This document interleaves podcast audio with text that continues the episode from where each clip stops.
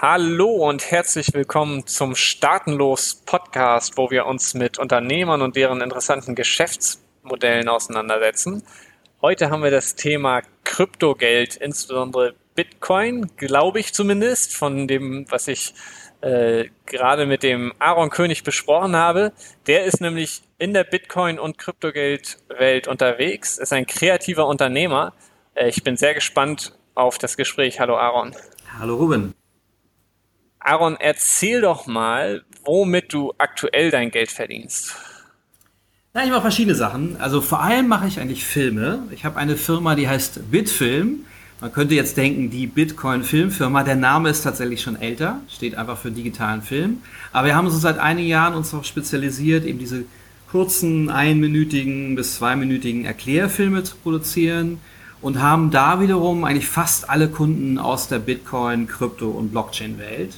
Äh, weil wir uns halt auch mit dem Thema ein bisschen auskennen, kommen die Leute natürlich auch gern zu uns, weil sie wissen, das müssen sie nicht, nicht mehr erklären. Und wir haben, glaube ich, auch äh, das ganz gut raus, das eben in eine einfache Sprache umzusetzen und unterhaltsam zu machen, weil es könnte ja auch äh, sehr kompliziert und kryptografisch sein. Und unsere Filme sind eher so leicht zu verdauen und mit Humor. Und äh, da haben wir halt schon sehr, sehr viele produziert. Haben auch so eine Bitcoin Serie. Erklärfilme? Äh, Bitcoin, Bitcoin, Krypto, Blockchain, also natürlich so dieser allgemeine Themenbereich. Jetzt, also mit Bitcoin das hat es angefangen, ja? Wenn ich, äh, wenn ich bei bitcoin.de äh, das auf die Homepage gehe, sehe ich da einen Film von dir oder wo muss ich hingehen? Ähm, ich weiß nicht, ob sie ihn jetzt immer noch drauf haben. Der ist ja schon vier Jahre alt. Also das war, glaube ich, unser allererster ja. Bitcoin-Film für bitcoin.de. Ah, okay. Das ist so ein animierter Film, da ist so ein deutscher Professor. Alles so, ne, die haben ja so diesen Slogan Made in Germany. Haben wir gesagt, lass uns doch mal Witze über Deutsche machen. Das kommt auch immer gut. So ein bisschen ne, Selbstironie und Humor. Das traut man uns ja mal gar nicht zu, aber gibt es ja manchmal doch. Der kam ganz gut an, so international. Und wir haben für Colored Coins und für Omni und für Mycelium und für eine ganze Menge Firmen äh, was okay. gemacht. Einige, einige gibt es schon gar nicht mehr. Es ist eine schnelllebige Welt, wo auch mal jemand pleite geht. Aber ähm, naja, uns gibt es noch. Wir haben so eine regelmäßige Serie, Captain Drakens Bitcoin Show, wo wir mittlerweile aber auch nicht nur über Bitcoin berichten. Die aktuelle Folge ist zum Beispiel über Dash. Wir werden wahrscheinlich auch was über Ethereum machen. Also die, die Welt wird ja immer größer und weiter. Und genau, die andere Sache, die ich mache, ist vielleicht mehr so ein Hobby oder weil mir halt das Schreiben Spaß bringt. Also ich schreibe Bücher.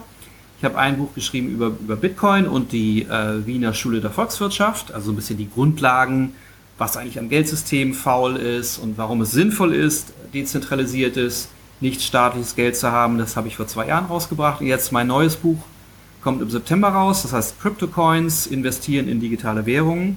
Und das gibt so einen allgemeinen Überblick über diese Welt. Es ist natürlich unmöglich, alle, ich weiß nicht wie viel, 700, 800 Kryptocoins es gibt, zu beschreiben, aber so die wichtigsten und die Prinzipien und worauf es ankommt und die, was eigentlich all diesen so zu, zugrunde liegt. Das ist schon ein recht praktisches Buch für, für Neueinsteiger, das ist vor allem gedacht. Ah, spannend. Das heißt, du bist in sehr vielen Bereichen unterwegs. Das äh, Geschäft mit den Filmen, das ist ja der kreative Bereich. Also ähm, man könnte mal ketzerisch behaupten, da müsstest du eigentlich ja gar keine Ahnung von Kryptogeld haben, um ein schönes Marketingvideo zu machen, oder? Naja, ich schreibe ja schon die Drehbücher und man muss da ja. schon ein gewisses Verständnis haben. Es ist natürlich auch wiederum nicht zu tief. Das Problem von Leuten, die sich richtig, richtig gut auskennen, ist ja oft, dass sie es dann normalen Leuten nicht mehr erklären können. Und wir sind so dazwischen. Ja, ich glaube, ich habe schon einigermaßen ich bin nun kein Kryptografiker und kein, oder wie das heißt, Kryptograf, kein, kein Informatiker. Also natürlich geht mein Fachwissen nur bis zu einem gewissen Grad, aber ich bin jetzt auch nicht so völlig blöd. Ähm, aber ich versuche natürlich, mich immer in den ganz normalen User reinzuversetzen und das gelingt mir wahrscheinlich eher als jetzt zu dem totalen Experten.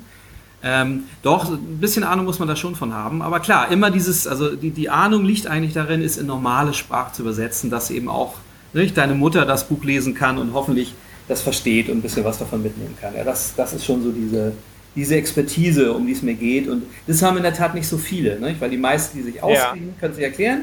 Und Leute, die jetzt irgendwie Marketinggeblubber äh, schreiben, ja, die, die verstehen es dann auch.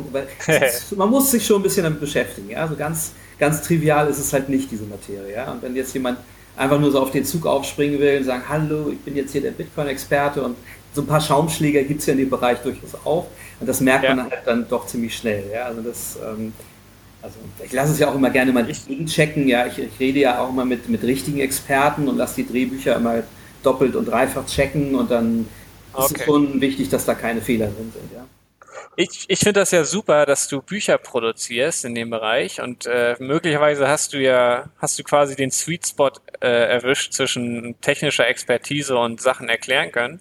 Für Leute, die interessiert sind, du hast eine Homepage aaron-könig.com.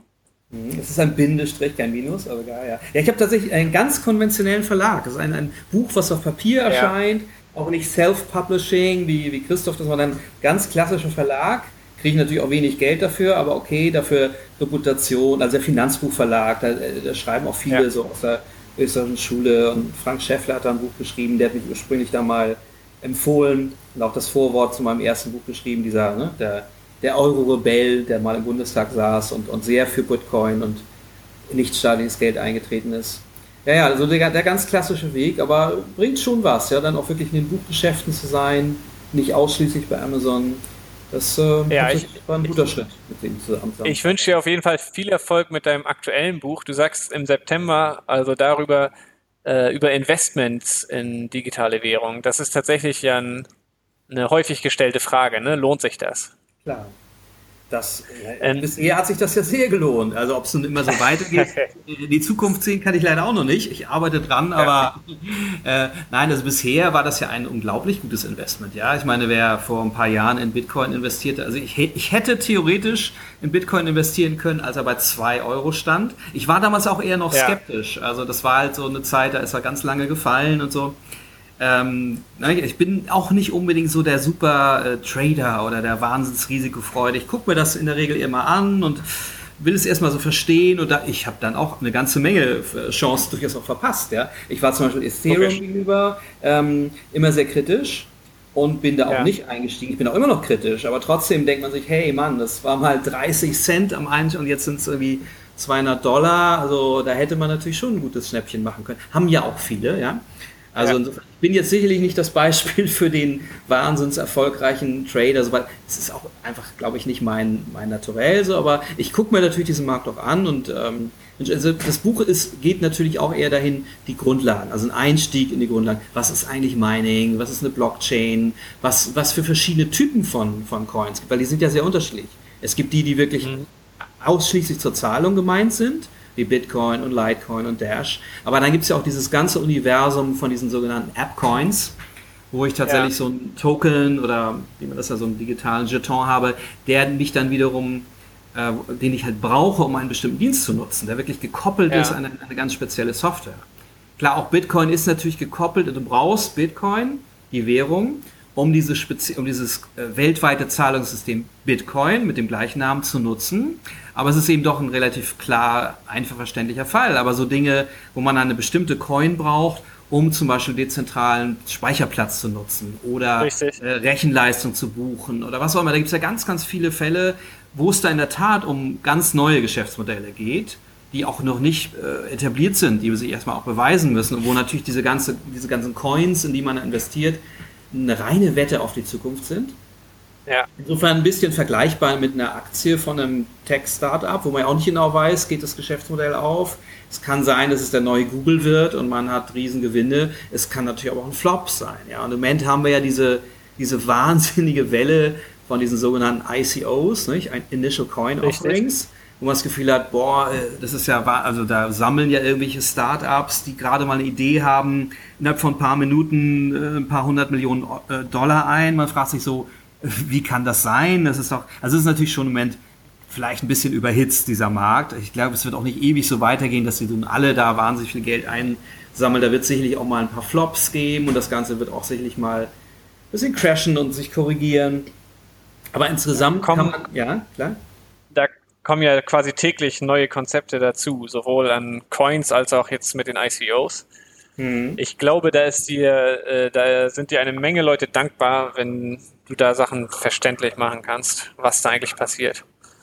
Genau, also man muss erstmal unterscheiden zwischen tatsächlichen solchen Bezahlcoins wie Bitcoin. Also es gibt ja von Bitcoin eine ganze Menge Nachfolger, also wie Litecoin und so weiter. Aber einige haben tatsächlich, wie zum Beispiel Dash oder Monero oder so, die haben schon einige Eigenschaften, die Bitcoin nicht hat. Also die haben sich angeguckt, was kann Bitcoin und was können wir vielleicht noch besser machen. Ja? Also zum Beispiel bei Dash ähm, und bei Monero und bei Zcash, die sind deutlich anonymer als Bitcoin. Ja? Bitcoin, da wird ja immer behauptet, es sei so anonym Was aber gar nicht stimmt, denn die, die Transaktionen werden ja alle öffentlich gespeichert.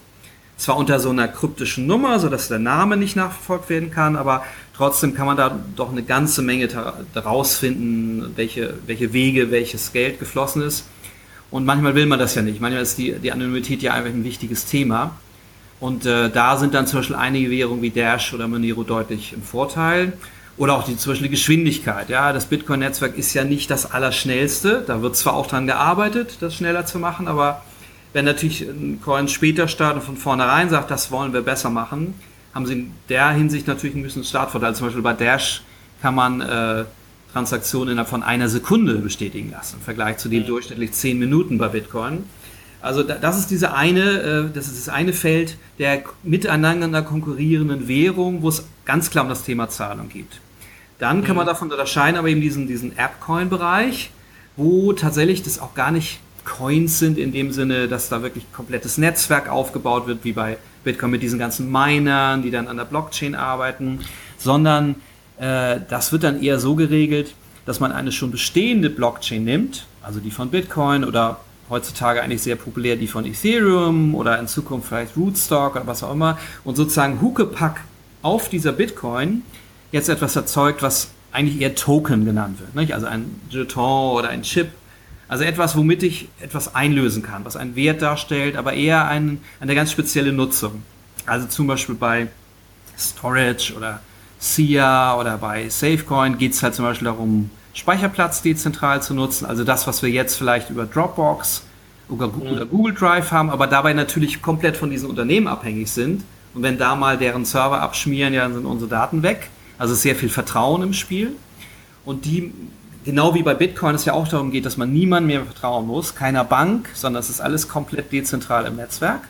Also man muss eigentlich nur noch den Gesetzen der Mathematik vertrauen, aber keinen Menschen mehr, was sicherlich von Vorteil ist. Und ähnlich zum Beispiel diese, ist es mit diesem dezentralen Speicherplatz. Das ist jetzt ungenutzter Speicherplatz, den jemand halt irgendwo auf seiner Festplatte hat, nutzbar gemacht wird Natürlich dann alles verschlüsselt, sodass nicht jetzt irgendein Mensch da draußen meine Daten hat, sondern sie werden halt in kleine Pakete zerteilt, verschlüsselt. Also schon ein sehr äh, anspruchsvolles Modell, ja, was da alles zu bedenken ist an Sicherheit und so, klar.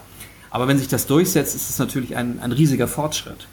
Um das ja. zu nutzen, muss man diese speziellen Coins dann eben haben. Das ist halt eben die interne Währung, in der die, die Inhaber von Speicherplatz vergütet werden und die, die nutzen, brauchen ihn halt, um ihn zu, um, um ihn zu zahlen. Das ist so ein Beispiel dafür, was an was gearbeitet wird. Das ähnliches bei zum Beispiel ungestückter Rechenkapazität. Golem macht das und noch eine Firma, deren Namen ich vergessen habe, XSEC oder so ähnlich. Also es gibt viel so dieses Prinzip, wie man es vielleicht von Airbnb oder Uber äh, kennt. Ja, man nimmt irgendwelche ungenutzten Dinge, ungenutzte Zimmer, ungenutzte Autos und äh, schafft den Leuten plötzlich die Möglichkeit, damit Geld zu verdienen, indem sie es weltweit anbieten können. Ähnliches mhm. Prinzip eben auch bei ähm, Speicherplatz und weiter. Nun könnte man sich natürlich durchaus auch vorstellen, dass auch so Dinge wie Uber und Airbnb, die ja im Moment auch immer noch sehr zentralisiert sind, auch über die Blockchain abgebildet werden, auch komplett dezentral, so dass man eben auch nicht ja. seine gesamten Daten, wo man jeweils war und welche äh, Rezensionen über einen geschrieben wurden, dass die nicht alle auf dem Server von Airbnb sitzen, sondern zum Beispiel auch dezentral im Netz und verschlüsselt. Ist natürlich fürs Thema Sicherheit, äh, ne, Anonymität oder Datenschutz auch sehr wichtig. Also ja. ich glaube, wir haben da den, wirklich den, gerade mal so den Anfang gesehen. Ja, wir schnuppern da so rein, ist so ein bisschen, ich vergleiche das immer ein bisschen mit dem Internet so frühe 90er. Ich habe das ja ich, tatsächlich ja. durchaus erlebt damals, als noch etwas jüngerer Mensch. Und damals äh, konnte man sich ja auch schwer vorstellen, was heute halt selbstverständlich ist. Ja, wie, wie jeder Mensch eigentlich von alt bis jung das Internet nutzt für alle möglichen Dinge. Wir führen jetzt ein Internet, ja, über, über ein Interview über Kontinente hinweg ähm, war ja damals alles komplette Science Fiction, heute völlig normal. Und ich denke, diese ganze Krypto-Blockchain-Welt, das wird auch gerade mal so den Anfang erschnuppern und es werden noch Anwendungen kommen, von denen wir noch gar nichts, die wir noch gar nicht erträumen können. Ne? Ja, mir gefällt gerade, also an der Entwicklung, aber auch an dem Gespräch jetzt, es geht bei Kryptogeld, ähm, geht es schon lange nicht mehr allein darum, dass man irgendwo sein Geld in eine neuartige Währung steckt und dann hofft, dass die äh, abgeht und man mit Plus rausgeht, sondern also so wie worüber wir uns jetzt unterhalten, geht es ja eben auch einfach um spannende Konzepte, und um die Frage, wie man ähm, Anwendungen dezentral organisieren kann. Ja, das ist ja absolut, ja. Das ist die das, das ist, das so ist so ist Bitcoin geschaffen worden. Und diese, ja. diese, ganze, diese ganze Entwicklung ist ja, das sind jetzt nicht irgendwelche Spekulanten, die das erfunden haben, ja. Das ist ja eher so ein Nebenaspekt. Ja, wenn Leute natürlich damit jetzt Geld verdienen können, ist ja schön, ist ja angenehm, gönnt man ihnen ja. Aber es geht ja um was ganz anderes. Also Bitcoin ist ja geschaffen worden, um dieses, dieses Banken, die Macht der Banken zu brechen. Ja? Und dieser ganze Schaden, der da angerichtet wird durch diese Finanzkaste und dieses wirklich sehr, sehr kranke Geldsystem, was wir haben, ähm, da, dafür wurde Bitcoin ja erfunden, um das wirklich komplett auf, auf eine andere Basis zu stellen. Also nach diesem Motto, wenn es ein schlechtes System gibt, bekämpfe nicht das alte, sondern baue einfach ein neues, was so viel besser ist, dass das alte einfach irgendwann obsolet wird. Und gar nicht unbedingt nur, weil die Leute so idealistisch sind und ich weiß nicht, libertäre Freiheitskämpfer, sondern na, die meisten Leute, denen ist es ja egal. Die wollen einfach gucken, was ist schneller, was ist billiger, wo kann ich Geld verdienen, wo kann ich Geld sparen. Und wenn dann alle Leute auch aus dem Grund jetzt zum Beispiel in die in Krypto investieren, äh, ihr Geld da in Sicherheit bringen, ist das super. Das finde ich ist genau richtig. Es muss jetzt nie, nie, nicht jeder so wie Satoshi Nakamoto der Erfinder von Bitcoin, sich diese philosophischen Gedanken machen, wie man jetzt die Welt verändert. Die Welt verändert sich einfach in dem, wenn, wenn die Leute Vorteile daran sehen. Ja? Auch ja. Die, diese Philosophie des Internets jetzt, ne, Meinungsfreiheit überall und Information wants to be free und so. Die Leute, die das ursprünglich mit erfunden und vorangetrieben haben, die haben sich auch sehr viel dabei gedacht. Aber die Leute heute, was wollen die ja? Katzenfotos posten und irgendwie ja, sich Nachrichten zuschicken. Und das ist auch völlig okay. Das ist absolut normal, dass einfach normale Menschen davon einen Vorteil haben. Und genauso ist bei Krypto ja auch. Ich meine, die Vorteile sind einfach so, so signifikant, ja, so deutlich. Ja, wenn ich, wenn ich die, die Wahl habe, irgendwie nach Indien Geld oder USA mit der Bank zu schicken und das dauert dann Tage und kostet wahnsinnig viel Geld, oder ich mache es mal eben mit Bitcoin oder anderen Kryptocoins und das geht ein paar Sekunden, Minuten und kostet so gut wie gar nichts da muss man jetzt nicht lange über die Philosophie dahinter nachdenken. Das macht man einfach, weil ja. es so viel besser ist. Und ich denke, das ist, ist auch entscheidend, auch bei diesen ganzen Anwendungsfällen, ja, diese dezentralisierten Nutzungsfälle.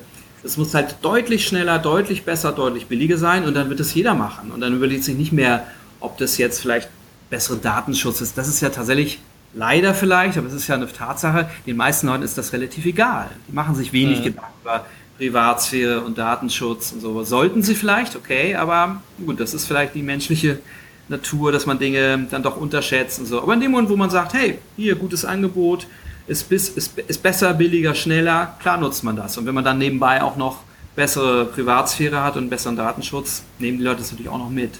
Aber es würde nicht reichen als Argument, um dann vom alten System aufs neue zu wechseln, denke ich. Ne? Ja, äh, bin gespannt, was da kommt. Aaron, ich würde trotzdem jetzt gerne nochmal eine Runde über dich und deine Geschichte reden. Sehr gerne. Denn was du geschafft hast mit deiner Firma äh, Bitfilm, das ist ja unter anderem, also zum einen äh, bist du, hast du deine Firma ähm, äh, mit, also erfolgreich eine Firma äh, groß gemacht, die diese ähm, Marketing-Videos macht. Aber zum anderen dadurch, wenn ich dich richtig verstanden habe, hast du eben hauptsächlich Kunden in der Kryptogeldbranche und kannst dementsprechend auch ähm, deine Rechnung in Kryptogeld begleichen lassen. Das heißt, du bist schon aktiver Nutzer. Und mich würde jetzt mal interessieren, ähm, weil das für viele, glaube ich, ein, äh, ein gewisser Traum ist, eine Firma zu haben, die am Ende in dieser Kryptowelt lebt. Wie war denn der Weg dahin? wie, möchtest du einmal zurückgehen an die Anfänge von Bitfilm und mal erzählen, äh, seit wann sich das entwickelt hat? Ja, also tatsächlich ist Bit, die Firma Bitfilm schon, schon deutlich älter, also lange, lange davor. Also in die ganz zweiten Anfänge muss ich jetzt nicht zurückgehen, weil wir haben alle möglichen Dinge gemacht. Wir wollten ursprünglich sollte es so eine Plattform für Filmemacher sein, hat dann nicht so doll funktioniert. Wir haben eine Zeit lang mal einfach mit mit Rechten gehandelt, mit der Deutschen Telekom und Vodafone und so. Das war, das war so die ganze Vorgeschichte. Ich hatte dann immer auch auf diese Sachen gar keine Lust mehr, habe dann auch Teile der Firma auch verkauft an, an, an Partner und so. Und seit ungefähr, na, ich würde sagen, fünf Jahren haben wir uns eben auf diese, ja. diese, diese, kleinen Videos spitze. Es hat eigentlich angefangen mit der Verbindung mit, also dem Interesse an Bitcoin. Dann bin ich mit bitcoin.de in Verbindung gekommen.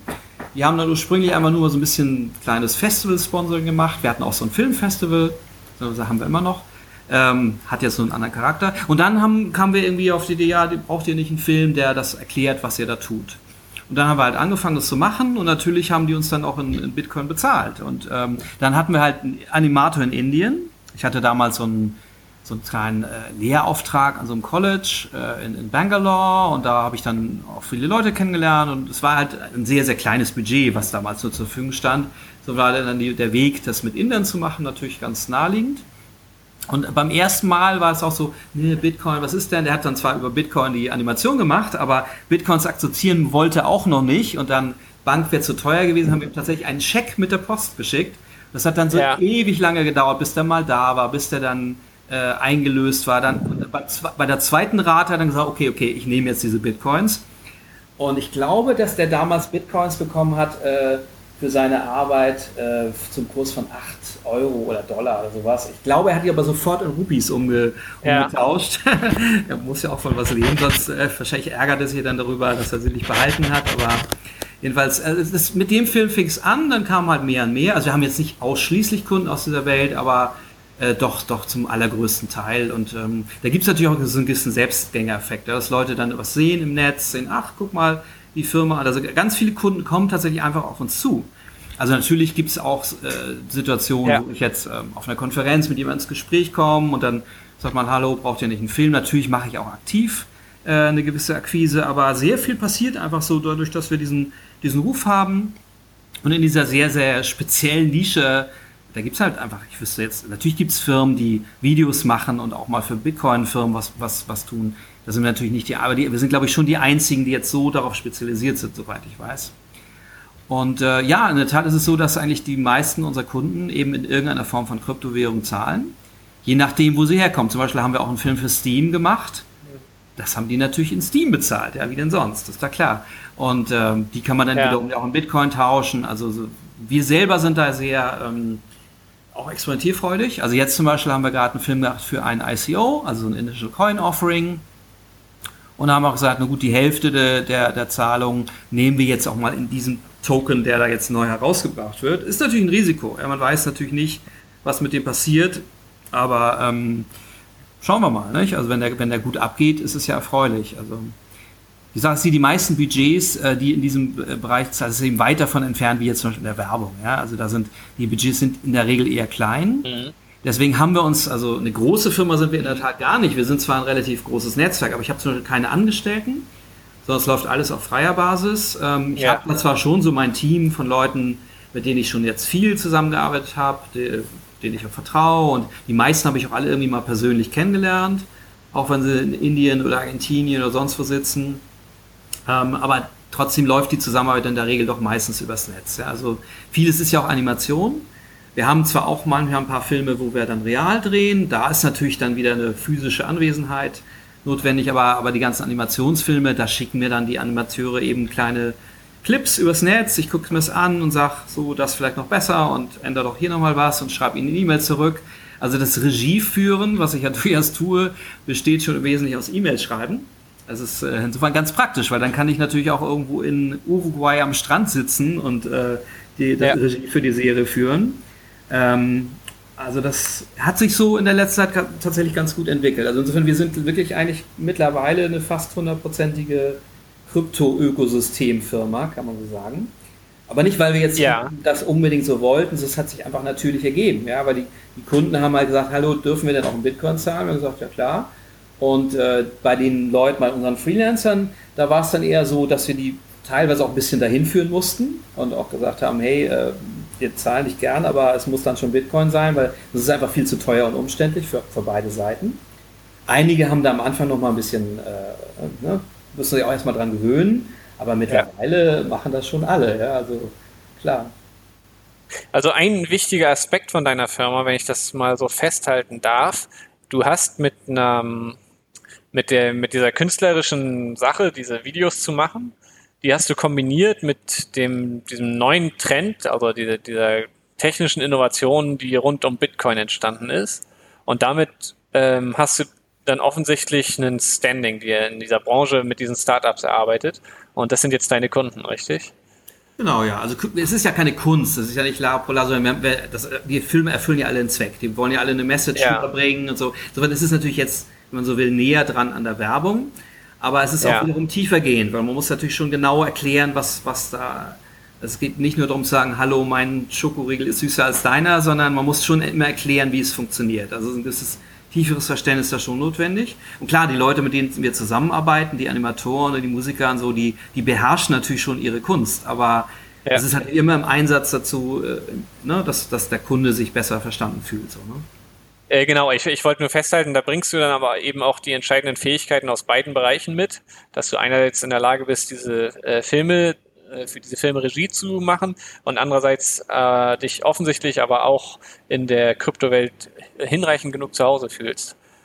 Ja, ja, das ist so, also ich bin, ich bin ja so ein bisschen der Typ, äh, all die Leute, die da, mit denen ich zusammen sind, in, in ihrem Spezialgebiet immer viel, viel besser als ich selber. Ja? Ich habe alles schon mal gemacht, ich habe auch schon mal Animationen gemacht, ich habe früher Musik gemacht, oder mache es immer noch ein bisschen zum Spaß, äh, schreiben tue ich natürlich, also ich habe so diese die ganzen Fähigkeiten, ich kann mit dem Musiker dann auch durchaus ein bisschen fachsimpeln und sagen, äh, der Ja. Beat muss hier noch ein bisschen so und mach hier doch nochmal Streicher und so und das mögen die auch immer ganz gern, dass ich nicht nur irgendwie so sage, äh, gefällt mir jetzt nicht, mach mal anders, sondern ich habe dann immer ganz Ja. konkrete Ideen und das mögen die tatsächlich ganz gerne.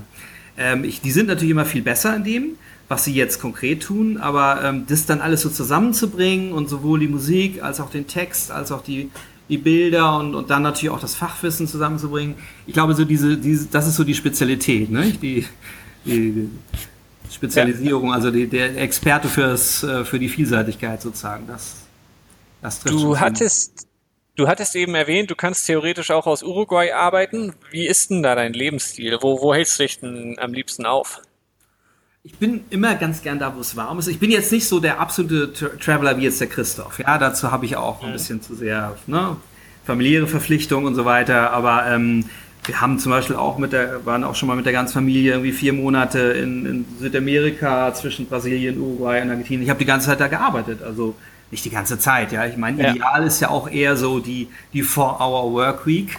Ich bin da noch nicht ganz, aber ich bin jetzt nicht so der Workaholic. Also, aber Ja. ähm, insofern, ähm, ja, ich bin viel in, in, äh, in Lateinamerika, auch Ja. durchaus beruflichen Gründen. Da gibt es ja auch eine sehr, sehr spannende Bitcoin-Szene. Ich war jetzt ziemlich oft in, in Argentinien, da gibt es ja, also gibt es wirklich super Leute, die, die da was machen.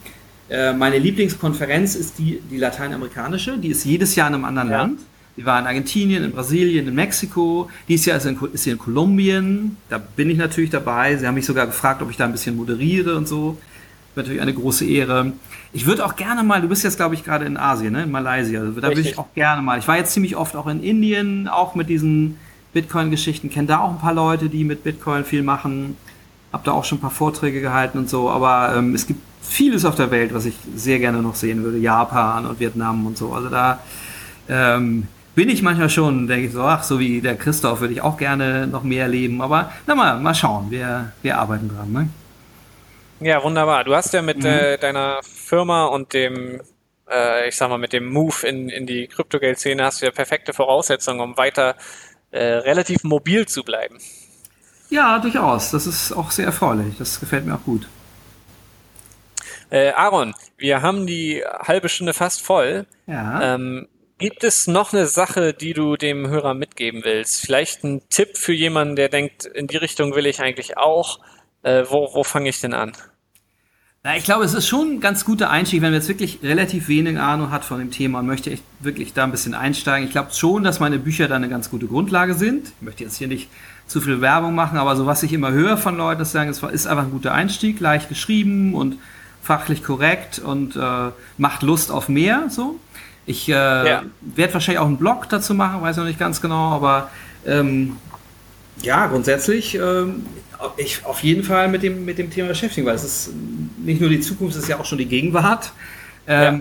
Ich persönlich, wenn man jetzt, ich frage so, welche von den Kryptowährungen ich jetzt so am Moment am spannendsten finde, ich finde Dash äh, interessant. Ich finde, dass sie vieles richtig Ja. machen.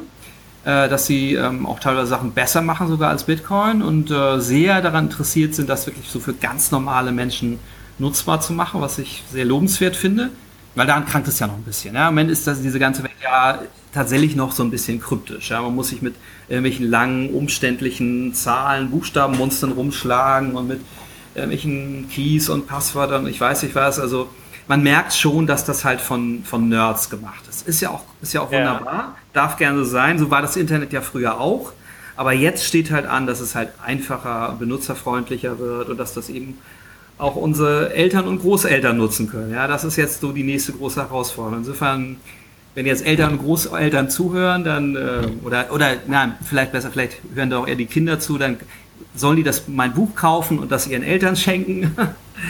dann ähm, wird die Welt besser.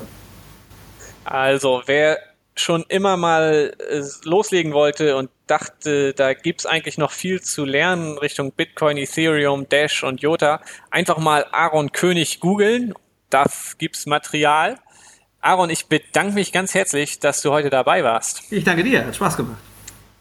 Vielen Dank fürs Gespräch äh, und äh, eine schöne, angenehme Arbeitswoche. Danke, dir auch.